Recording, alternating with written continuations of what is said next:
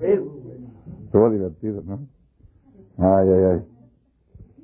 Lo, lo programamos a propósito para hacerlo más ameno. En la conferencia. No, no hubo Le pegó a los bajones. A los bajones. Buenas noches. Hoy día martes para miércoles 23 de Tamuz 5762. El próximo, la próxima conferencia es Rosh Hodesh. Rosh Hodesh que no es de los Rosh Hodesh alegres. ¿Ok?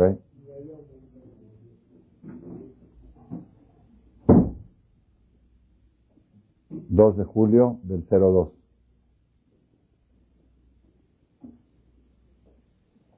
El Talmud, en Maseje Shabbat, dice, Gimal Shelot Shoalim Ladam Beshaat Adin.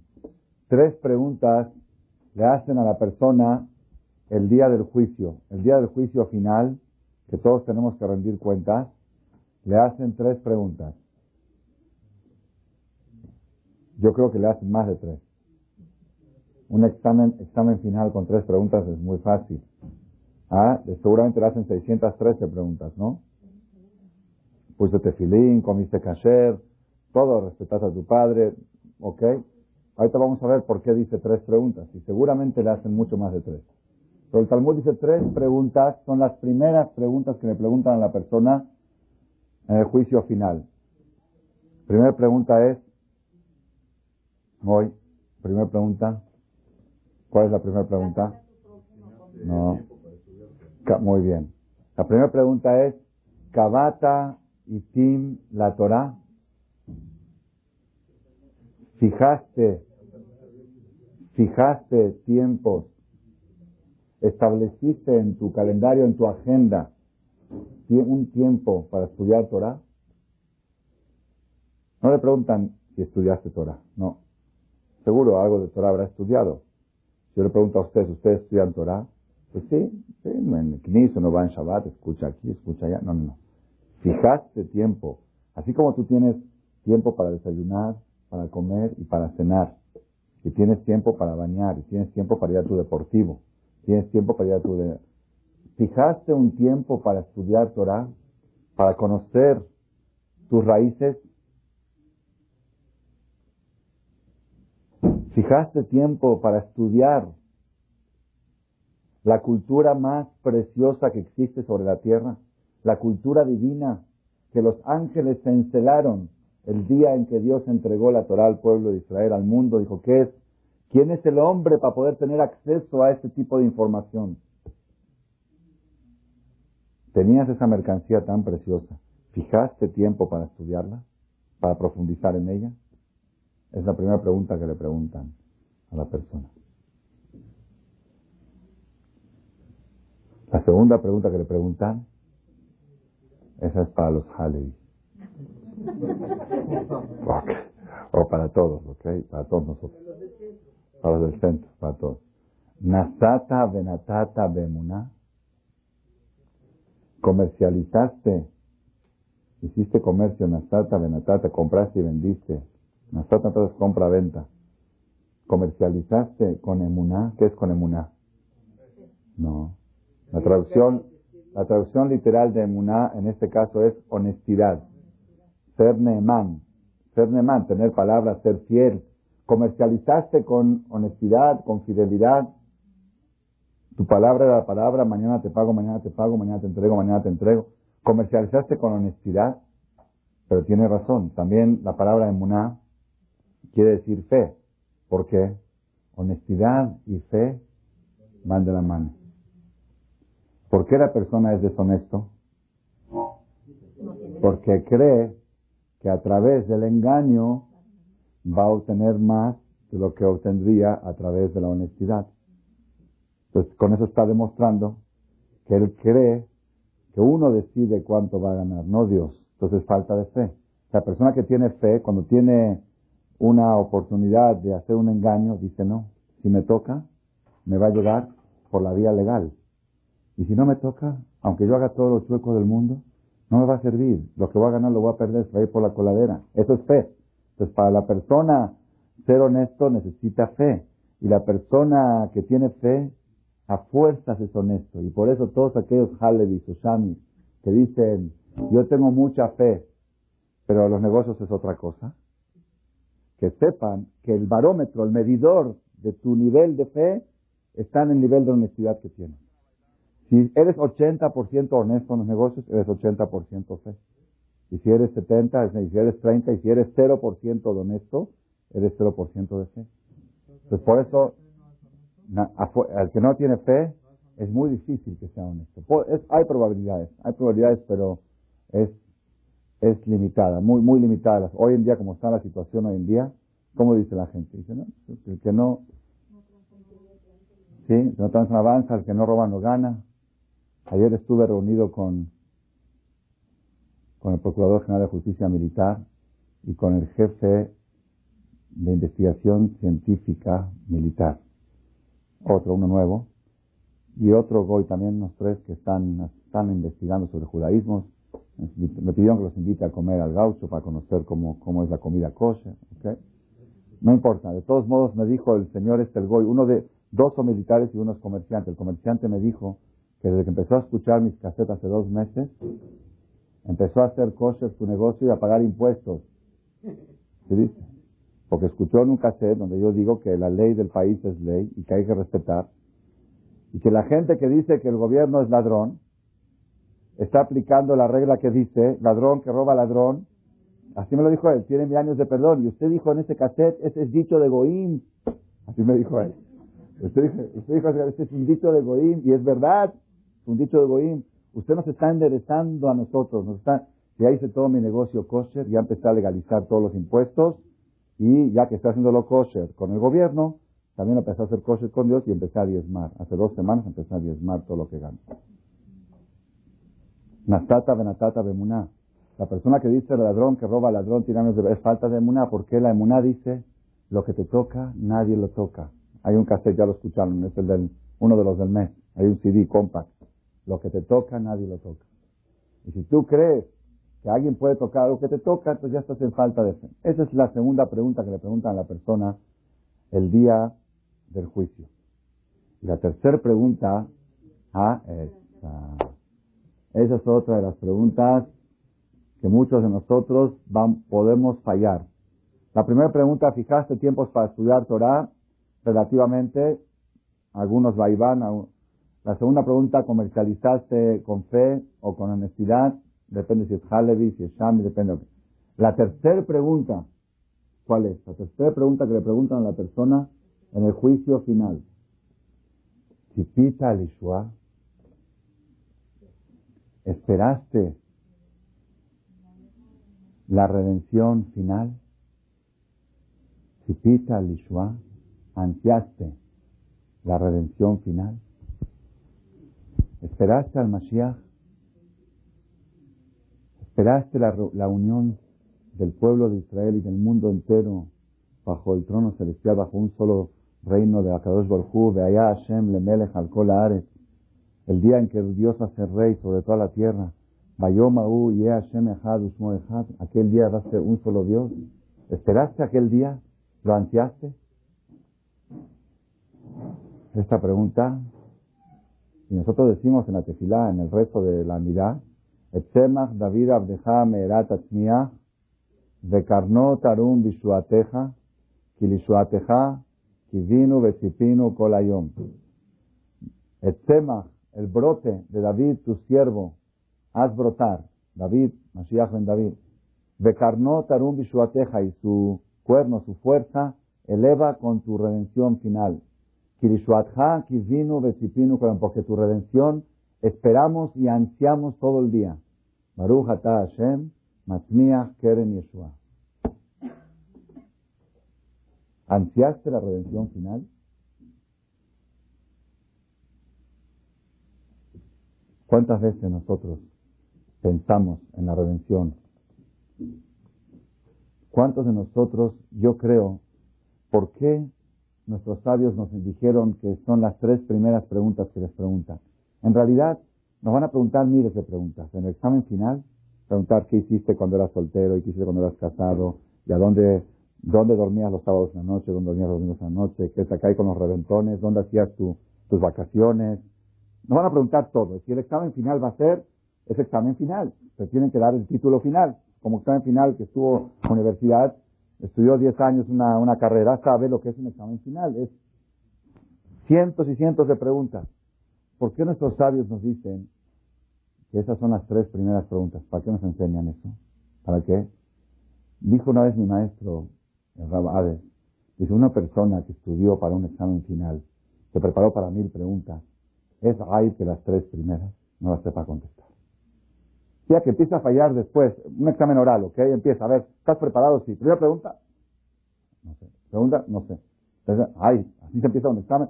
Por lo menos empezar el examen con el pie derecho. Es, ay, que en una final de mundial, en un torneo mundial, le hagan el gol al primer minuto. No, está bien, puede haber un gol en el medio, pero así menos, en 40 segundos que se haga el gol. Creo que hubo, ¿no? Hace poco. ¿Cuánto? 10 segundos. 7 segundos. Ay. Ay, ya, ya empezó el partido mal. Ya se, desmoraliza uno totalmente. Entonces, por eso dicen los sabios, tienes que saber que cuando empieza el partido final, la final, final, el examen final, hay tres preguntas primeras y trata de pasar esas tres bien. Después ya vienen muchas, y una bien, una mala, ahí, pero trata de pasar las tres primeras preguntas bien. ¿Fijaste tiempos para estudiar Torah? Claro que sí. Pregúntale a Hassan Malek, lleva sus clases, sus conferencias. Ok. ¿Comercializaste con honestidad? Pregúntale a mis proveedores, pregúntale a mis clientes cómo yo entregaba tiempo, cómo yo pagaba tiempo. Y la tercera, ¿tenías esperanza? ¿Estabas esperanzando la redención final? ¿Qué? ¿Cómo, cómo que me dijo? Otra vez. ¿Estabas esperanzando la redención final? ¿Qué es eso? ¿Tenías esperanza de que llegue el Mashiach? ¿Qué? ¿Qué es el Mashiach? Ahí está el problema. Ahí estamos en un problema. No es un problema. Mucha gente escuchó hablar del Mashiach. Saben que existe un concepto redención final, pero ni saben de qué se trata. Y muchos dicen, pues, aquí estamos bien. México,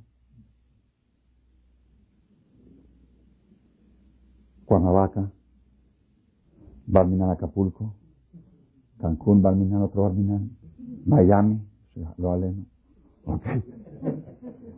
El centro, esto, México, México. Una vez le dijeron a una señora, a una señora le dijeron que parece que mañana, mañana sí, parece que mañana ya viene Macías. Y dijeron, dijo, no acabé de decorar mi casa todavía, estoy, el, arquitecto me tiene que entregar. Se acabó una decoración de casa, esa Joacán, no hay nada, se fue todo. No sé cómo tanto le metí, tanto coraje hice y tanto no la voy a disfrutar. Pues espere Macías dos, tres años, que disfrute yo de mi mar.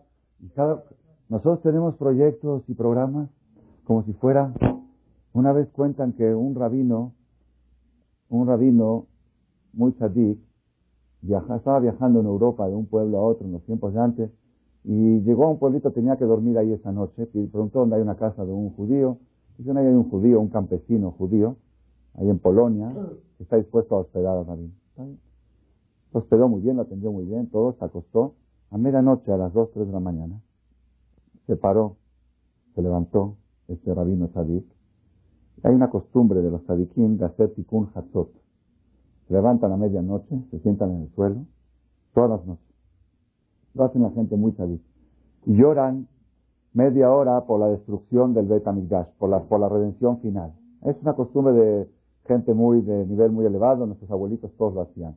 Aquí en México también, en México también dicen que los los abuelitos así dicen, los abuelitos entraban al CNI a las 3, 4 de la mañana en Córdoba y veían a los chavos regresar del reventón, los chavos de la comunicación, los, los, hijos y los nietos regresando de las discotecas, los abuelitos entrando a hacer tikkun hatzot.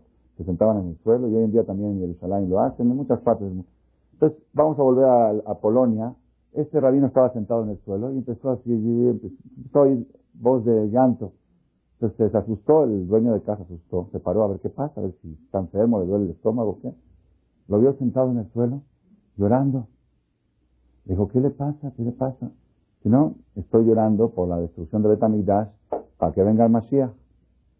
Fue, este no sabía nada, fue, le dijo a su esposa, dice que está llorando porque, porque no tenemos el Mashiach. Dijo, bueno, y ve y pregúntale al rabino que para qué lo quiere, que qué, qué es eso, de qué se trata. fue, fue con, eh, fue con, fue con el rabino y dijo, oye, dice mi esposa de que, ¿qué, tiene Mashiach, no Mashiach?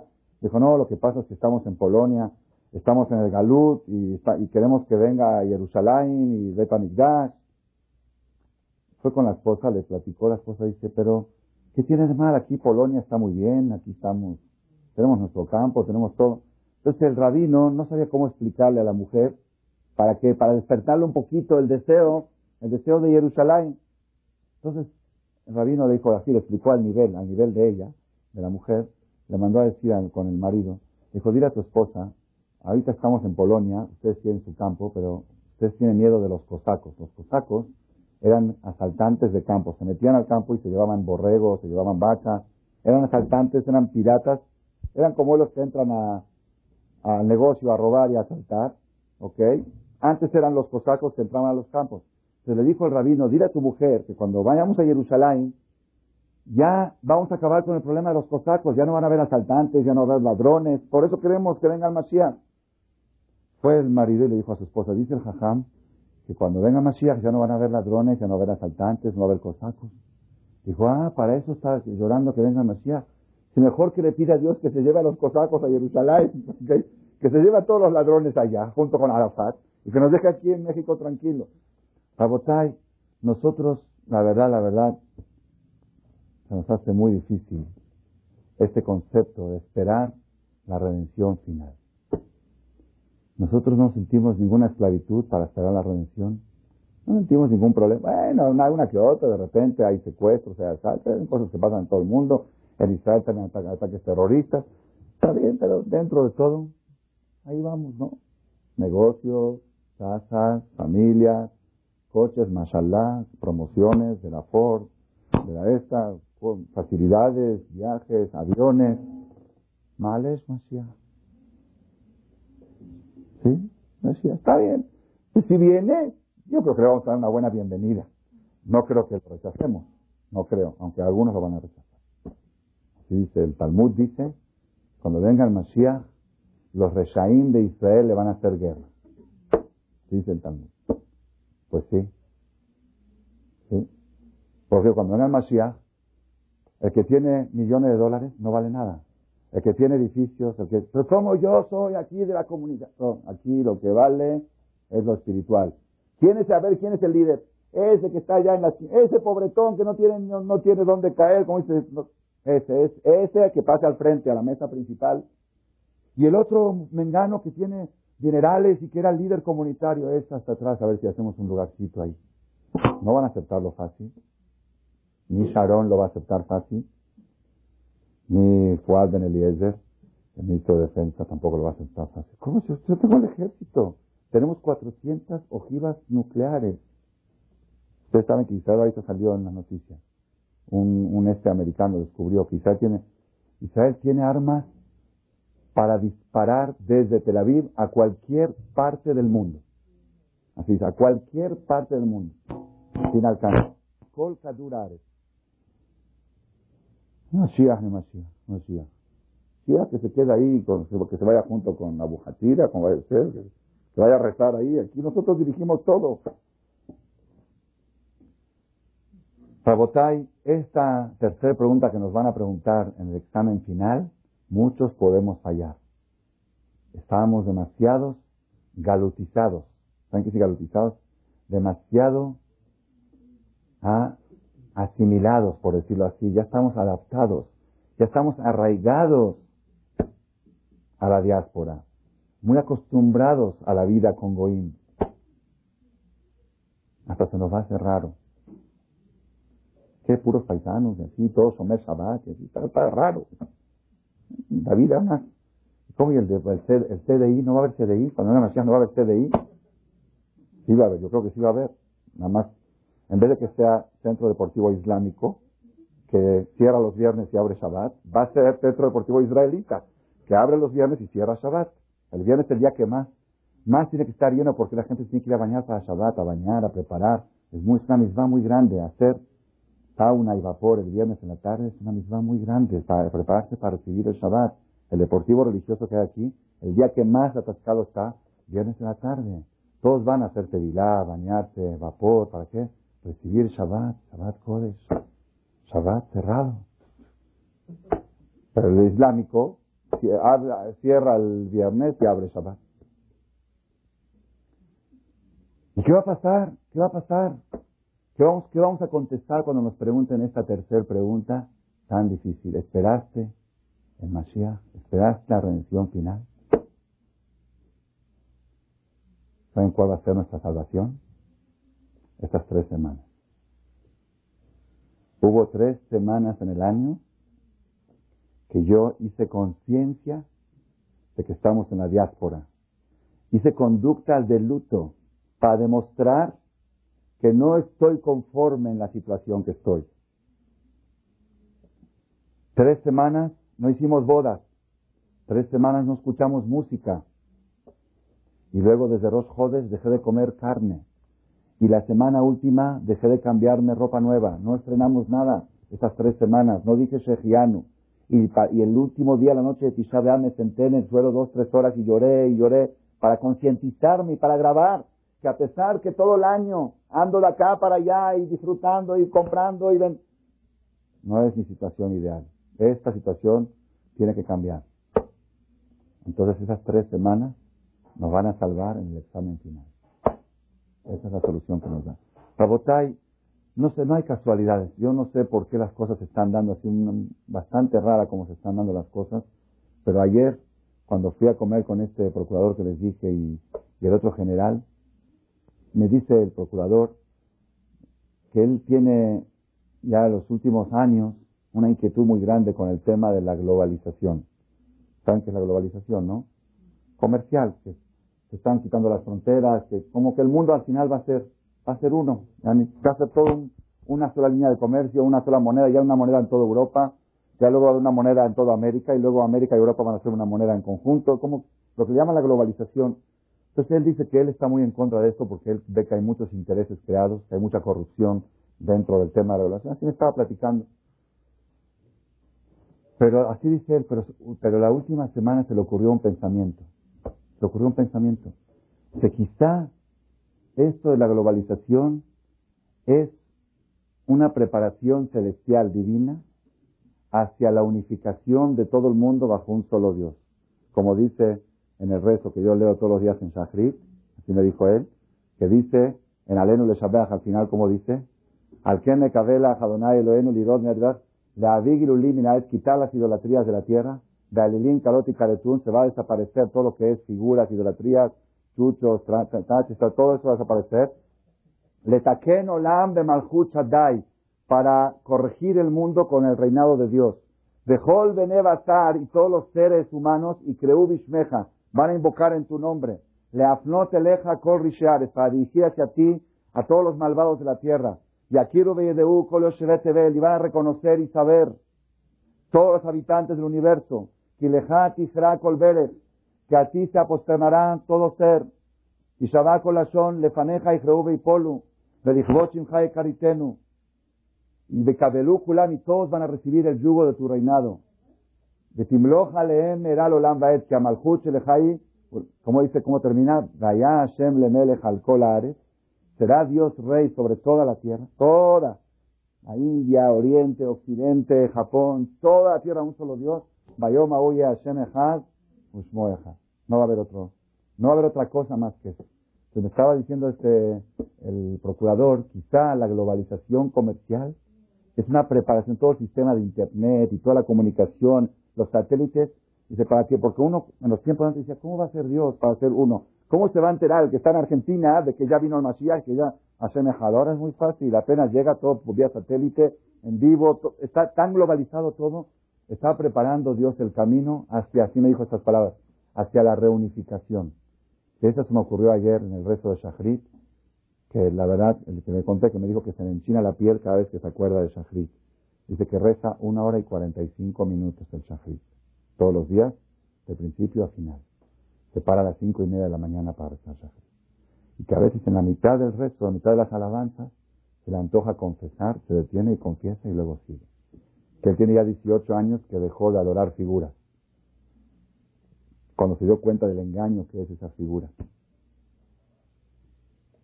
Y tiene 6 años que dejó de odiar a los judíos. ¿Sí me dijo? Sí, porque dice, nos engañaron, nos educaron mal. No, no. Dice, ahora, ahora me doy cuenta que todos nosotros tenemos que tratar de llegar a ser como ustedes. Y me dijo otra cosa. Dice, el otro día escuché un cassette suyo que me, causó consternación y tristeza. En un cassette usted dice que el 90% de los judíos no cuidan Shabbat.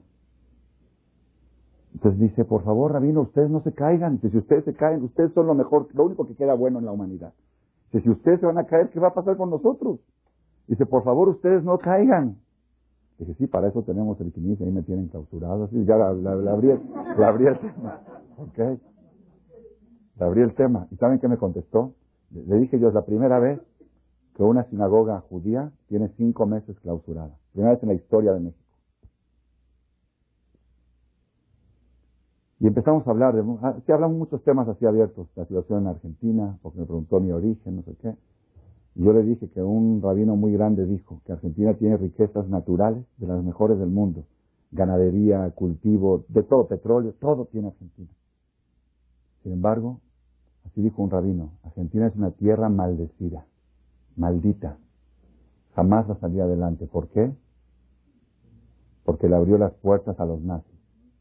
Fue el primer país que le dio albergue a los nazis a cambio de costales de oro de los dientes de los judíos. Por cada visa era un costal de oro de los dientes de los judíos. Perón, Juan Domingo Perón y Max Chomóvez él, a cambio del dinero, aceptó la entrada de esos, de esos, esos esas fieras humanas, como Eichmann y como otros más, de Argentina, y a cambio de dinero para enriquecer al país, aceptaste antisemitas, nazis en tu, en tu país, ese país jamás se va a levantar económicamente. La maldición lo persigue constantemente. Un rabino dijo que es un país maldecido. No dijo que él lo maldice. Que Dios le echó su maldición a ese país por haber abierto las puertas a, a los nazis. Le dije, pero aquí en México, le dije yo al procurador, es uno de los países que más golpes ha pasado, temblores, presidentes que robaron, este, devaluaciones, situaciones. Sin embargo, es de las economías, deuda externa es de las economías más fuertes del mundo. ¿Por qué? Porque recibieron bien a los judíos. Y nos tratan bien y nos dejan ejercer nuestra cultura. Y ahí fue cuando le dije, es la primera vez que hay una sinagoga clausurada, cuatro meses, cinco meses. A veces clausuran y al otro día la desclausuran, pero cuatro o cinco meses. ¿Saben qué me contestó? Me dice, Rabino, yo creo en Dios. Dice, yo también. Dice, Dios quiere que esa sinagoga esté clausurada. Digo, ¿por qué? Porque yo cuando la visité, me vino a visitar esta pasada, vino a visitarme aquí. Yo cuando la visité, dije, es una sinagoga muy pequeña para un rabino tan grande. Así me dijo él. Dice, usted necesita un auditorio de 10.000 personas y yo se lo lleno. Dice, le queda chico lugar que chicos. Estaban ahí unos, eran el gaucho ayer, había unos pasiones que vengan a ver, escucha. Se sentaron, se sentaron ahí y que repita lo que dijo.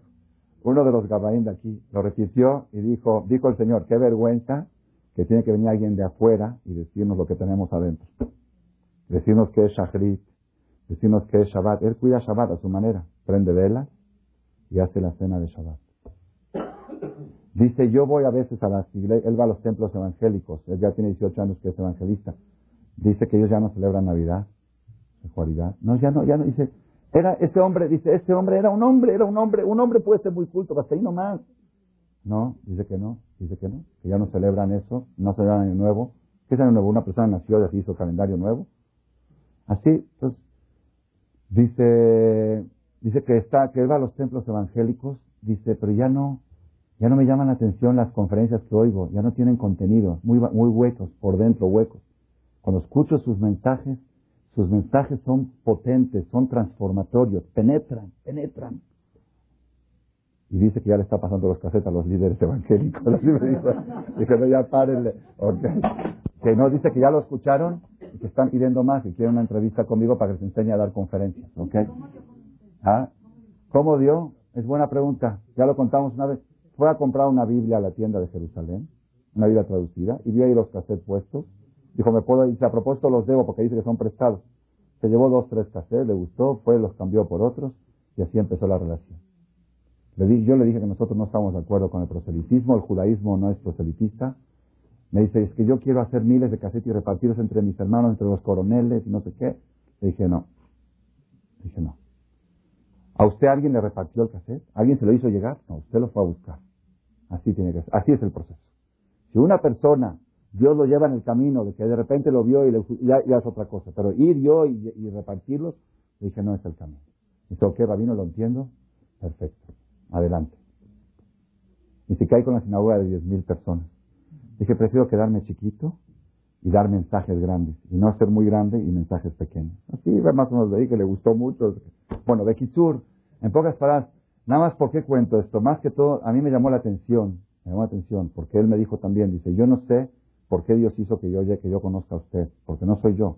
Ya somos 20 coroneles militares que queremos conocerlo. Ahora, eh, hoy vino el segundo, la próxima le traigo al tercero.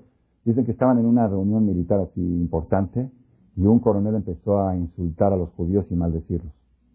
Y este le dijo, Babarejame barejeja, un caleljao, sí, sí, se lo dijo, en, dijo, bendeciré al que te bendiga y maldito será el que te maldiga. Así dice sobre los judíos. Y cuidadito con maldecir a los judíos, porque el que los maldice será maldecido. No, está en, la, en Abraham vino. Y el otro seguía, seguía hablando mal de los judíos y en eso le dijo este, el procurador, cállate, ya cállate. Y si tú qué, y si tú qué, este, cállate porque yo también soy judío. Así dijo. Él dice que tiene cuatro apellidos, tres de ellos pueden ser judíos. López, Portillo, Robles, Gil. Dice López, Robles y Gil son judíos. Y Portillo no es judío, son de español. López es un apellido español judío. Y según él que Robles también y que Gil también. Tequizú, no sé, ya no sé hasta dónde vamos a llegar, no sé, no sé. De todos modos, a veces, a veces, ¿por qué lo cuento? Algún día lo voy a traer aquí. Algún lo voy a traer aquí para que, porque, ¿por qué lo cuento? Porque a veces nosotros que estamos de adentro, por primera vez me dijo él, yo no sé por qué Dios me hizo llegar a usted, pero yo siento que es parte del proceso de Daya Hashem Lemerech al Kolares, Hashem Echal, porque ustedes son luz para los pueblos. Y de alguna manera ustedes tienen que iluminarnos a nosotros. Y por eso hizo Dios que yo llegue a conocerlo a usted y lo voy a seguir conociendo más. Y me dijo el amigo de él, que es un comerciante, dice, el procurador anda todo el día embobado, Saúl Mal. Así todo Dice, la esposa y la esposa del otro, no sabe. Dice, y, le quiere hablar todos los días, pero le da, le da pena para no molestarlo. Yo le dije, no le dé pena cuando necesita hablar, hable, una consulta o algo. De Kitsura al final intervino Daniel Michan, estaba en dijo, bueno, ya desclausúrele su templo, ¿ves? Okay. después vamos a ver qué va a pasar de todo eso. De todos modos, de todos modos, Rabotay, el tema, el tema principal que tenemos que nosotros analizar es Sipita Lishua, la tercera pregunta del examen final. La primera pregunta es preocupante. ¿Fijaste tiempos para estudiar Torah? Probablemente el que viene a las conferencias fijo una vez por semana, probablemente pueda responder. ¿Fijaste tiempos para estudiar Torah? Sí, cuando todos los martes a las 10 de la noche. No sé si es suficiente o tiene que ser diario, porque no dice cuánto. Dice, ¿fijaste tiempos para estudiar Torah? Si uno tiene una clase fija y que nunca la falla, probablemente pueda salir adelante con la primera pregunta del examen. Quizá no pase con un 10, quizá, ¿cómo? No sé. No sé, buena pregunta, no sé. No sé. Pero mujeres que traen a sus maridos seguro que incluyen. Mandar a su marido o traer a su marido, ¿ok?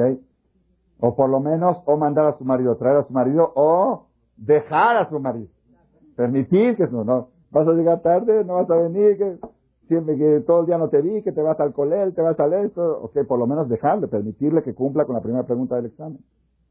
La segunda pregunta del examen, comercializaste con honestidad, hay que mejorar, hay que buscar la forma de mejorar y, bueno, la tercera pregunta que es la más difícil, ¿esperaste la redención final?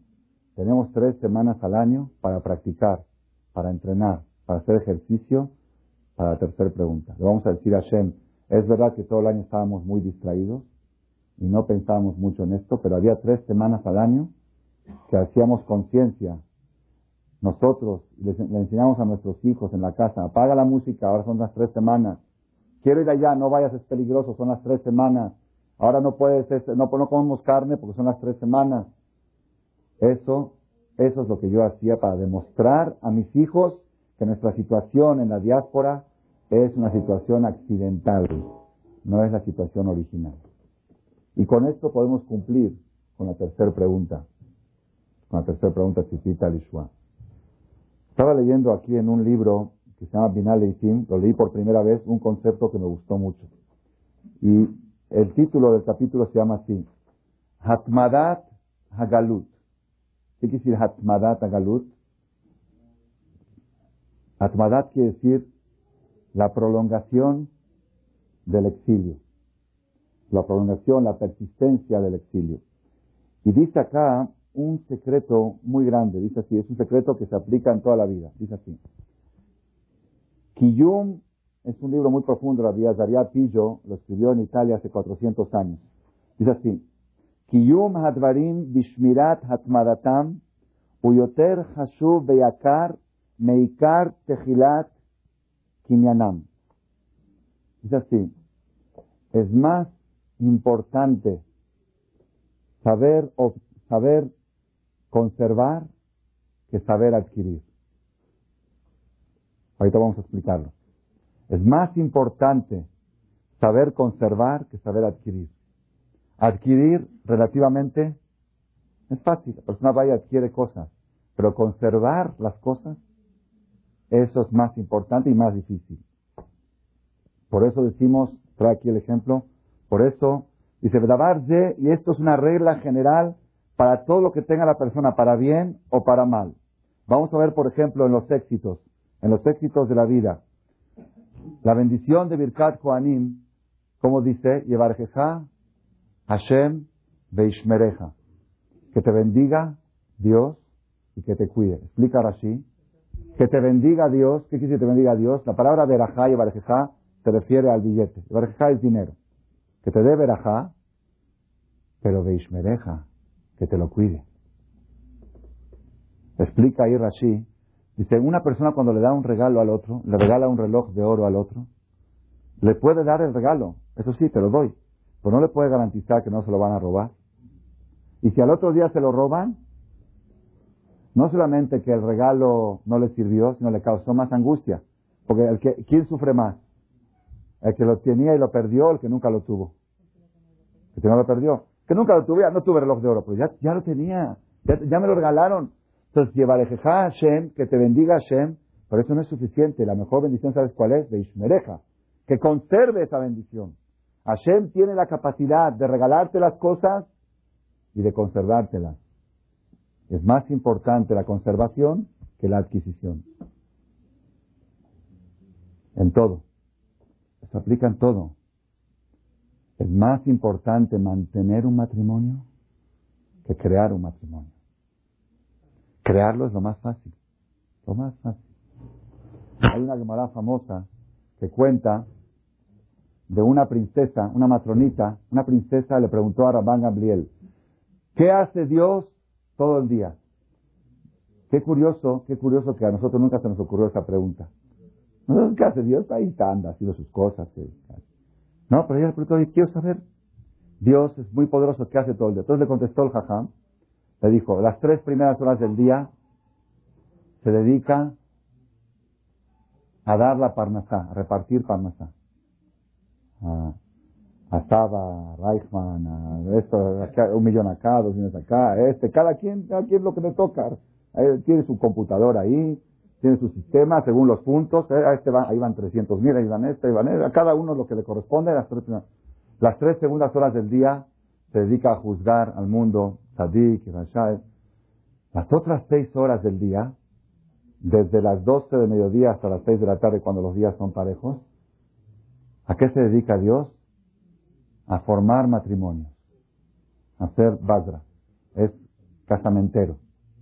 Fulano para... A ver, ¿cómo hace? Porque hace 40, 40 días antes de nacer, sale una voz y dice, fulano para fulana, la hija de fulano para mengano. Pero, ¿qué pasa? Una vive en Argentina, otra vive en, Australia. ¿Cómo va a hacer que se encuentren? Tiene que hacer algo que se encuentren. Entonces hace, no sé, la marcha de la vida, o no sé, tiene que buscar, no sé, alguna, alguna cosa, de alguna manera no sabe cómo hacer, o que justo viaje para una boda y que este viajó y se encontró acá. Tiene que buscar, Hashem tiene que formar matrimonios, se dedica seis horas al día en formar matrimonios. Dijo esta princesa, seis horas al día, ¿se necesita Dios para formar matrimonios? Pues la verdad, yo puedo competir con Dios, yo lo hago más rápido mandó a llamar 100 giros de ella y 100 gires, ¿ok? Y le dijo, Juan con Juanita, Pedro con padre con esta, así, así, ya cada quien a su casa, casados, ¿eh? Algo de sería un solo banquete para todos, vamos, un solo fotógrafo, todo.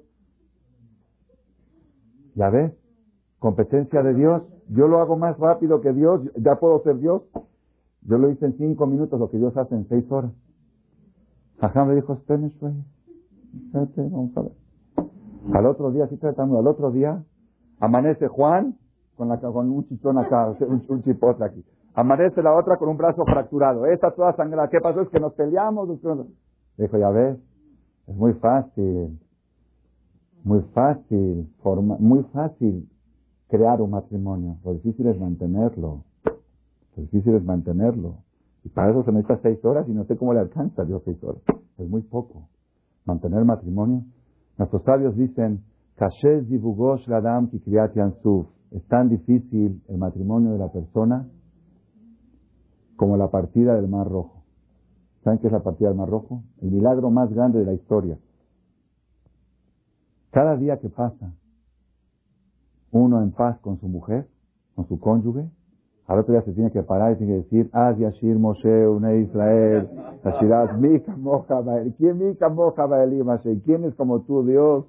Hashem y Blog, Olam ¿Por qué? Pasó un milagro. Un día que no nos peleamos, un día que el matrimonio estuvo bien. Es difícil, Dibujo es difícil. ¿Por qué tomó el ejemplo de Kiryat Yamsuf? ¿Por qué tomó el ejemplo de la partida del Mar Rojo? Una vez escuché una explicación preciosa. Dice así, si tú quieres rebanar un pedazo de pan, lo rebanas con un cuchillo. Si quieres rebanar algo un poco más duro, necesitas un cuchillo más fuerte y hacer más fuerza. Si quieres rebanar una madera, necesitas un serrucho. Para cortar fierro, necesitas una, una sierra. Para cortar piedra, quién sabe lo difícil que es. ¿Qué es lo más fácil de cortar? De partir. El agua. El agua, así. Así en el puerto. la mano. ¿Ok? Sin embargo, ¿qué es lo más difícil de mantener partido? El agua, porque apenas se quita la mano se vuelve otra vez, ¿ok? El pan lo rebanas, ya quedó rebanado, el estro, pero el agua está todo el tiempo así para que, para que no se junte, ¿ok?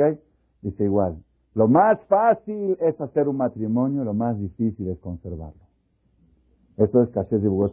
Esto lleva a Hashem, que te bendiga Dios con una buena mujer, y que te la conserve. Que te bendiga no es tan, está bien, que te bendiga una buena mujer, todos somos, el día de la boda, todos, el jajá nos dice, todos sentimos que somos bendecidos, porque si no uno no se casa. Si uno se casa con una mujer, es mi bendición. Y su mereja, que la conserve. Esa es la verajá más grande. Conservar las cosas es más importante que adquirirlas. El don de conservar. Adquirir el dinero es más fácil que conservarlo. Nuestras abuelitas siempre decían, dirubal con a la mestriat con. Cuídenlo, cuídenlo. Porque ahorita vas, ahorita que lo tienes, te enseguece, dices, ¿para qué lo tengo? Pues para gastarlo. Ok, pues vamos a Las Vegas, vamos acá y vamos a, al Carey, al... Una persona una vez me preguntó aquí en México, un señor como de 45 años, estaba con depresión. Tengo una pregunta contra Dios. ¿Por qué hace 15 años, cuando no necesitaba yo dinero, tenía mucho? Y ahora que llegó el momento de casar a mis hijos, que lo necesito, no lo tengo. Es una injusticia. Una injusticia, sí. Cuando no lo necesitaba, me sobraba. Y ahora que lo necesito, no lo tengo. Le pregunté, ¿y cuando te sobraba, qué hacías con él? Ya, pues, ya sabes pues me lo gastaba, me lo malgastaba, en muchas cosas, en mantener a mucha gente.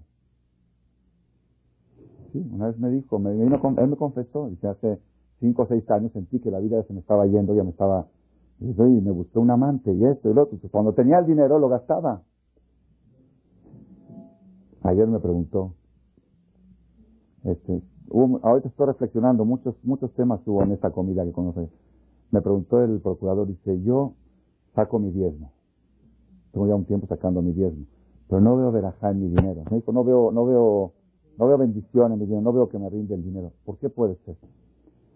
Y el otro güey que estaba al lado, que tiene mucho tiempo ya más escuchando y hablando del judaísmo, el comerciante, se dice, eso debe ser por ser alevatala. Así le dijo, por semen perdido, por desperdicio de semen. Dijo, a ver cómo está eso, se le explicó un poco. Y le dice, le dice, sí, es verdad, Rabino, perdón que contesté en vez de usted, no sé qué. Dice, ¿es verdad que eso puede provocar problemas económicos?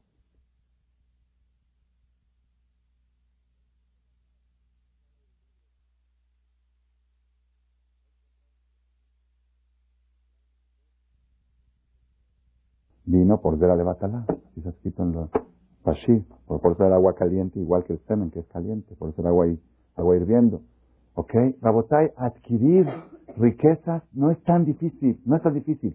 Conservarlas es más difícil. Hashem, Ishmereja, el don de conservar las cosas en todo, ¿eh? Educar a los hijos no es difícil, conservar la educación es difícil. Y así en todos los sectores de la vida. Abrir un negocio no es difícil. El otro día lo dije, dije, abrir una yeshiva, abrimos una yeshiva hace ocho o nueve meses, hicimos una fiesta muy buena. Abrir la yeshiva fue muy fácil. Pues mantenerla, y estar todo el tiempo al pendiente y ahora los chavos se, desaflojaron un poco y hay que vamos darle y luego problemas de presupuesto y mantener, mantener es más verajá que crear. Hay mucha gente, yo conozco gente que le gusta crear, crean, abre un negocio y al final se ¿por qué no? El chiste no es crear, el chiste es mantener. Y Dice acá este libro, Rabia Daria Pillo, así como en las cosas positivas lo más importante es conservar y no adquirir, también Marminan en las cosas negativas, en las desgracias, la persona no tiene fuerza de evitar las desgracias. Las desgracias, los golpes vienen. Los golpes son cosas que son cosas de la vida.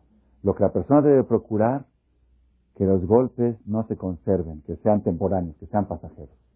Así dice, lo peor de los golpes es cuando son, cuando cuando permanecen, cuando persisten, cuando la consecuencia del golpe no se quita, cuando la destrucción, una persona, por ejemplo, que tiene un pleito con alguien, una desaveniencia, una decisión de palabras y le dio a uno un coraje, ok, es una, es una cosa, es un sinsabor de la vida, no es bonito, uno se va a dormir con un sabor feo y todo.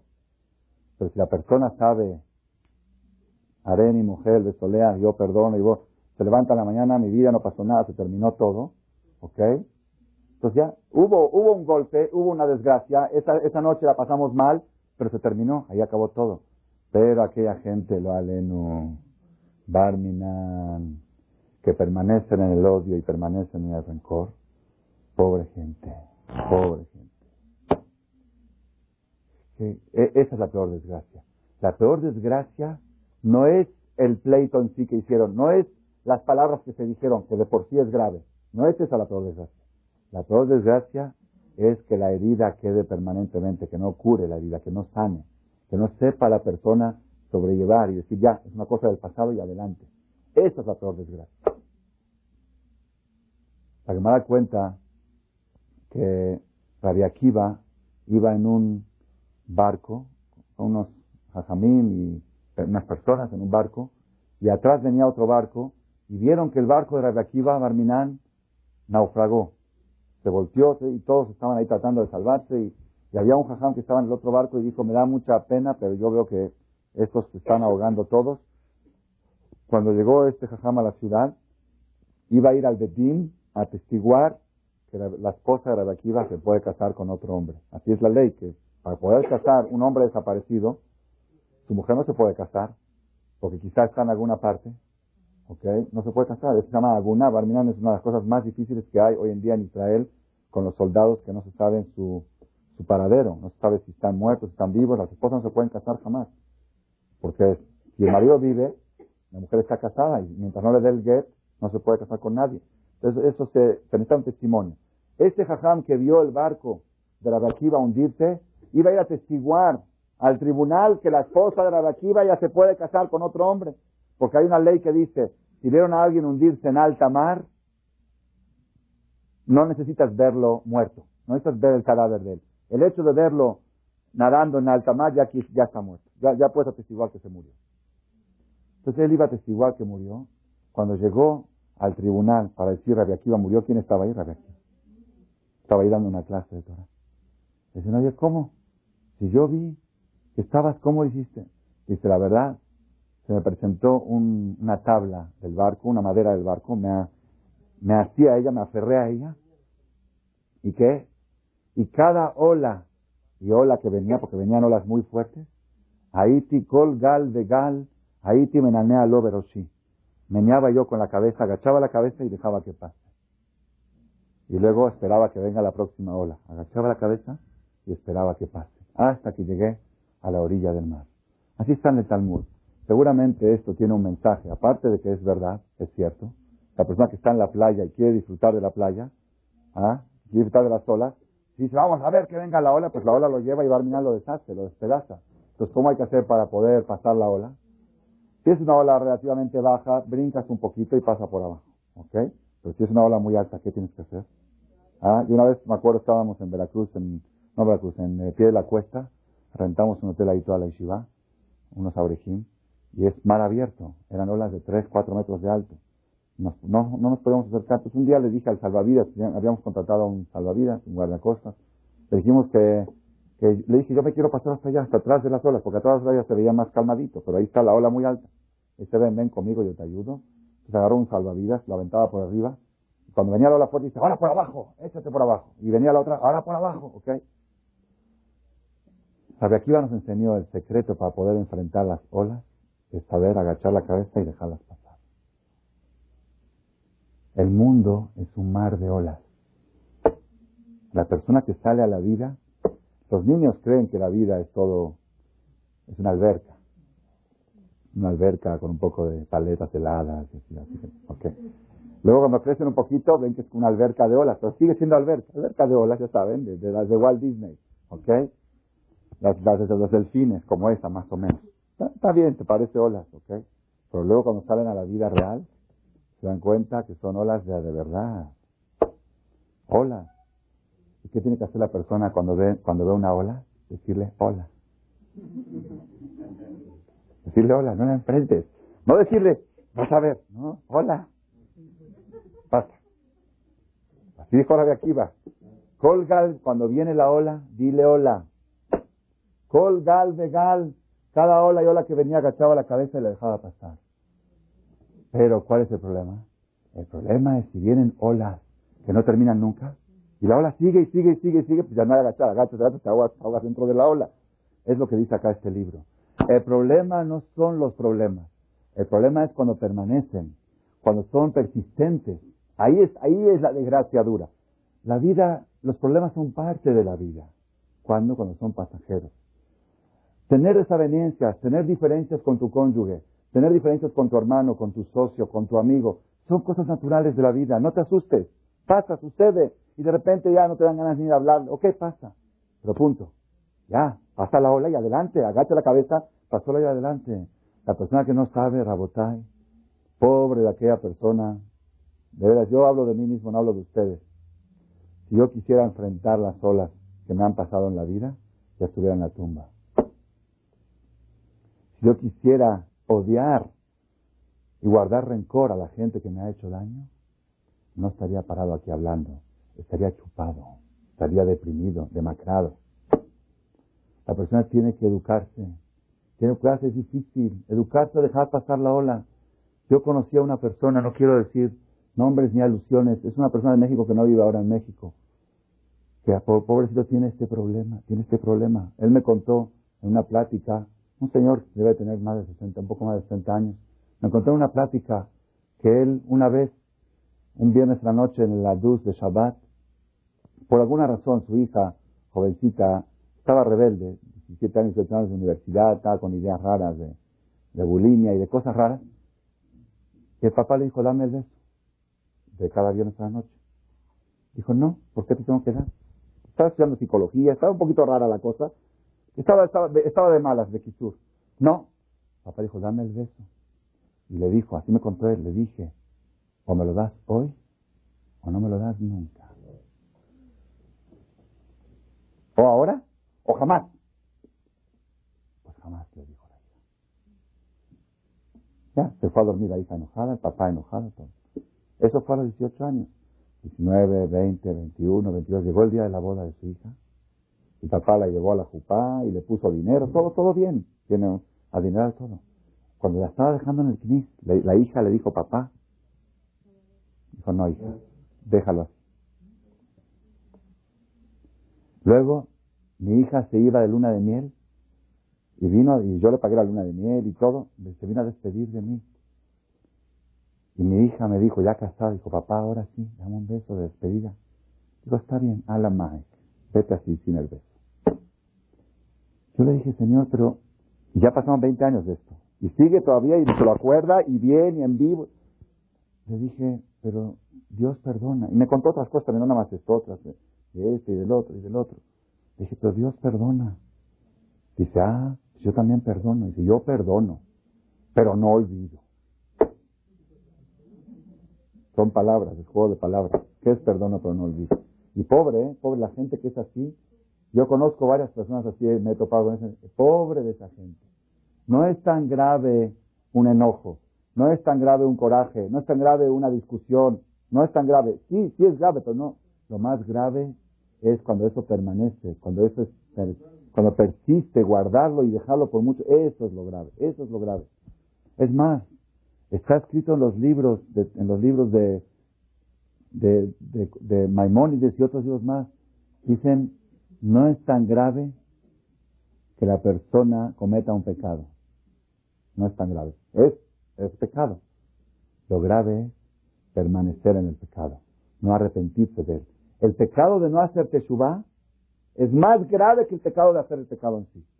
Porque el, hacer el pecado es el momento, es el calor, es, se le antojó, tenía hambre, fue, comió el taref, ¿ok? Es haram, no digo que no es haram. Pero la falta de arrepentimiento, la falta de tomar una decisión que ya no lo vuelvo a hacer, eso es más grave que el pecado en sí. Entonces quiere decir que tanto en lo bueno como en lo malo, lo que vale no es la acción en sí, sino la permanencia de esa situación. Si es en lo bueno, la permanencia del dinero, la permanencia del matrimonio, la permanencia de la educación de los hijos, la permanencia de las situaciones positivas. Y si es en lo malo, la persona tiene que procurar que todo lo que es positivo sea permanente y todo lo que es negativo sea pasajero. Dice este libro Binal Eitim. Nuestra preocupación en estas tres semanas de luto no es tanto por la destrucción de Bet El hecho que se destruyó el Bet el primer templo y el segundo templo, claro que fue muy trágico una tragedia terrible. Murieron miles de millones, cientos de millones de personas en la época de la destrucción. Eso fue muy grave, pero eso no es tan grave. Lo grave, lo más grave de la historia del pueblo de Israel es el tiempo que permanece en la destrucción. La persistencia de esa destrucción, porque el primer templo se destruyó y a los 70 años ya estaba el otro. Hubo jóvenes que conocieron el primero y el segundo. Pues eran jóvenes cuando se destruyó el primero y eran viejitos cuando se construyó el segundo. Hubo, hubo muchos, hubo cientos que vieron el primer templo y el segundo templo. Fue, pasaron 70 años de exilio en Babilonia y nuevamente estuvo el Betamigdash. Que si el primer templo se destruyó, pero no, no permaneció el estado de destrucción, se recuperó muy rápido. El segundo que se destruyó hace, ¿cuánto?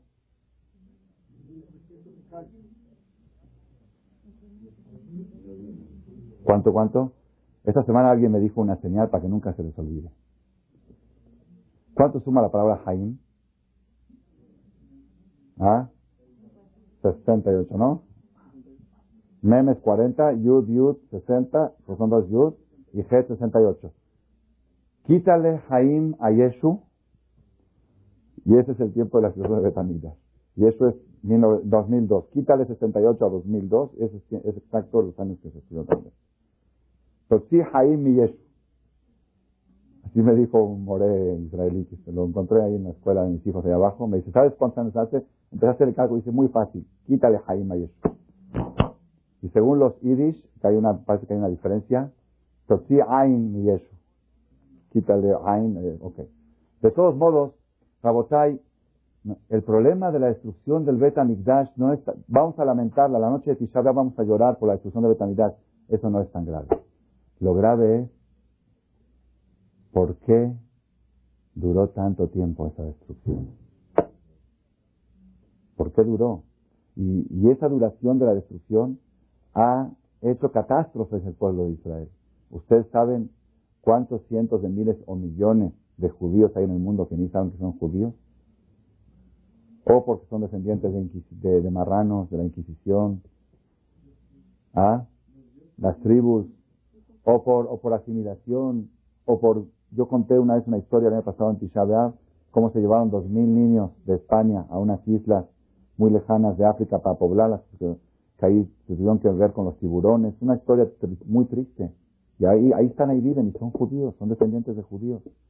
¿Ok? El problema nuestro no es la destrucción. La destrucción del Bet fue muy grave, pero más grave es el hecho que tiene tantos años y no se construye. Y eso y eso ya no es, ya no es culpa de la destrucción. Eso ya no es culpa de la destrucción. Eso ya no es, ya no podemos decir nosotros, bueno, nuestros padres pecaron. Es verdad. Se, se destruyó Betanidash porque nuestros padres pecaron y pecados muy graves, como cuenta la Torah. Pero eso ya pasó. Ahora, ¿por qué no lo tenemos? Porque tenemos dos mil años y todavía no hemos hecho los suficientes méritos para merecerlo. Y eso es lo más triste de la historia del pueblo de Israel. No es tanto la destrucción en sí, es como dijimos antes del odio y el rencor. No es tanto el, problema del momento. El problema es la persistencia de la situación. Y cada vez se hace más grave. Cada vez está el pueblo más arraigado a costumbres de la diáspora, a costumbres de Goim. Y eso es lo que nosotros tenemos que saber. Las tres semanas de Ben tres semanas que estamos ahora, son tres semanas tristes tres semanas de luto. El ambiente en la casa judía tiene que ser ambiente triste. Debe de ser. ¿Por qué? Porque esa va a ser nuestra respuesta cuando nos pregunten en el cielo, en el examen final, ¿esperaste la redención final? ¿Esperaste? La verdad todo el año no estuve muy ocupado con mis cosas. Pero hubo tres semanas que todos notaron que yo estaba esperando el Mashiach. ¿Cómo? no, escuchaba música. Se ponía una música, la apagaba, apágala, ahorita no se puede escuchar música. Y hubo nueve días que no comí carne, y hubo un día que me senté en el suelo y lloré. Es lo que tenemos que nosotros procurar. Tenemos que saber que esas tres semanas, aparte de ser semanas de luto, son semanas de peligro. Así está escrito en los libros. Shuhan Aruch dice, Velo que no le peguen a los niños en esos días. ¿Qué quiere decir? Nunca hay que pegarles, pero si en algún caso a veces el papá, por una travesura o por una cosa, necesita darle una nalgada a su hijo para, para educarlo, en estos días que no le dé ni un golpe, porque un golpe puede ser fatal. En estos días. ¿Y saben qué? Observen y van a ver que es cuando más travesuras hacen los niños. Parece que se la saben. Parece, no es porque se la saben, o porque están de vacaciones, o, por, o porque presienten de que son épocas difíciles y eso los altera. No sé, algo. Los niños están tremendos, tremendos. Yo les digo por, por experiencia. Ayer estaba yo en la mitad de la conferencia de las señoras y mis hijos estaban ahí, no se podía escuchar. La primera vez que, ya quería yo, y estaba yo hablando de eso, que no hay que pegarle a los niños, iba a ir yo a pegarles. ¿Ok? Es, son tres semanas difíciles. El Aruch dice que hay que tener cuidado de no caminar por lugares solitarios, desde las nueve y media de la mañana hasta las tres y media de la tarde, más o menos aproximadamente, lugares peligrosos, lugares solitarios, porque es, una, es un horario que en estas tres semanas un mazik que se llama Keter Meriri predomina en estas horas en los lugares solitarios, en estas tres semanas. Hay que tener cuidado. La Gemara dice que la persona debe de cuidarse, evitar pleitos con Goim en estas tres semanas porque la suerte del judío está por debajo de la suerte del goy por semana. De postergar. ¿Qué hay que hacer si un niño hace travesuras? ¿Qué hay que hacer con él? ¿Qué hay que hacer si no se le puede pegar? ¿Qué se hace? La mano se llama y le dice, mira, ayer dijo Jajam que no te puedo pegar, pero apenas acaba Tisha B'Av, aquí está apuntado, ¿eh? Conste, vas a recibir tres, no sé qué. y bueno, y resulta, ahí funciona mejor que pegar. Y ve que, que así es apuntado en la pan, sácale la pan, y aquí está con calendario, va a sonar pegarle a mi hijo por la travesura tal, pegarle a mi hijo por la travesura, ok. Y van a ver cómo dejan de hacer travesuras y ya no tienes ni que pegarle después. Eso están por, por regla, funciona bien. Moray Verabotay, lamentablemente tocan las vacaciones y uno, uno dice, bueno, ¿qué hago con los niños? Tengo en la casa encerrados, hay que tener cuidado, hay que procurar lo menos posible salir de viaje en estas tres semanas. Solamente en casos muy necesarios o cada quien tiene que consultar a su jajam cómo hacer si es que ya va a salir, de qué manera para reducir el peligro de estos días. Cada año, Barminan, cada año en Eres Israel y también fuera de Eres Israel suceden tragedias en estas fechas. Se ahogan jóvenes en las playas en Israel. Aquí en México, papás que se fueron con tres hijos volvieron con dos. Ok, lo aleno. También en un lago se ahogaron. Y otros tipos de accidentes. Una vez aquí en México, fue a Cuernavaca una familia muy conocida la colonia, religiosos. Fueron el viernes en la tarde, en estas tres semanas se fueron a Cuernavaca y estaba lloviendo muy fuerte. Y el coche, había, había inundación, el carro se desvió, se fue contra, contra la, a esta, ¿ah? contra la barranca un poquito, entonces el papá ya, ya se bajó y su hijo mayor se bajó y se paró en una piedra, no estaba corriendo, se paró en una piedra para ayudar al papá a sacar a sus hermanos. Ya sacaban a todos los hermanos, papá dice, ¿dónde está el hijo mayor? ¿Dónde está? ¿Dónde está? ¿Dónde está Pepe? ¿Dónde está Pepe? No está, ¿dónde está Pepe? Pepe, Pepe? Se lo llevó el agua. Después de dos días recuperaron el cuerpo, con helicópteros, con buscándolo. Y le dijeron los policías, de esas aguas se llevan vacas. La fuerza que viene se llevan hasta vacas. Arrastran a veces vacas de, los campos y se las llevan lo allen. Eso fue en las tres semanas. Aquí en México pasó lo allen. Y así cosas como estas, nada más lo cuento no para asustar, sino para prevenir. Más vale prevenir que lamentar. La persona tiene que procurar, yo a mis hijos no los dejo nadar en estas tres semanas. Solamente si un papá le tiene que enseñar a nadar a su hijo, cursos de natación, sí, porque es misbah. Una de las obligaciones que tiene el padre es enseñarle a nadar a su hijo para que en un caso de peligro pueda salir adelante. Pero natación de placer es peligroso. Playas es peligroso. Viajes en avión, si no son necesarios, es peligroso. Hay que tratar de evitar, de evitar. Entonces, ferias, esas tres semanas no son para salir a ferias con los niños. El que quiere salir a la feria con sus hijos después de Tisha Entonces uno dice, bueno, entonces ¿qué hago? ¿Los tengo encerrados todo el día en la casa? De alguna manera, el que tenga una pregunta específica, vamos a tratar de ayudarlo a cómo, cómo resolver la situación. Si una persona hace las cosas de Shem Shamaim, por ejemplo, por decirlo como un ejemplo nada más, una persona dice, tengo casa en Cuernavaca, me voy a instalar ahí, no voy a salir a ninguna parte, le voy a reducir la natación a mis hijos, le voy a dejar nada más una hora al día nadar, le voy a decir, porque son las tres semanas, nada más puedes nadar de una a dos de la tarde nada más, ¿ok?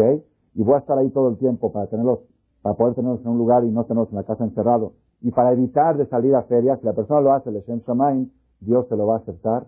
Lo, lo principal es que se sienta, que se respire un ambiente diferente en esas tres semanas. Si la persona logra hacer, crear este ambiente en su hogar, ya tiene la protección divina de que no le va a suceder nada y que Hashem Baraj ayude que estos días que son de luto se conviertan, como dice el Pasuk, se van a convertir, Levet Israel, Lesazón, Ulsimha, Amén.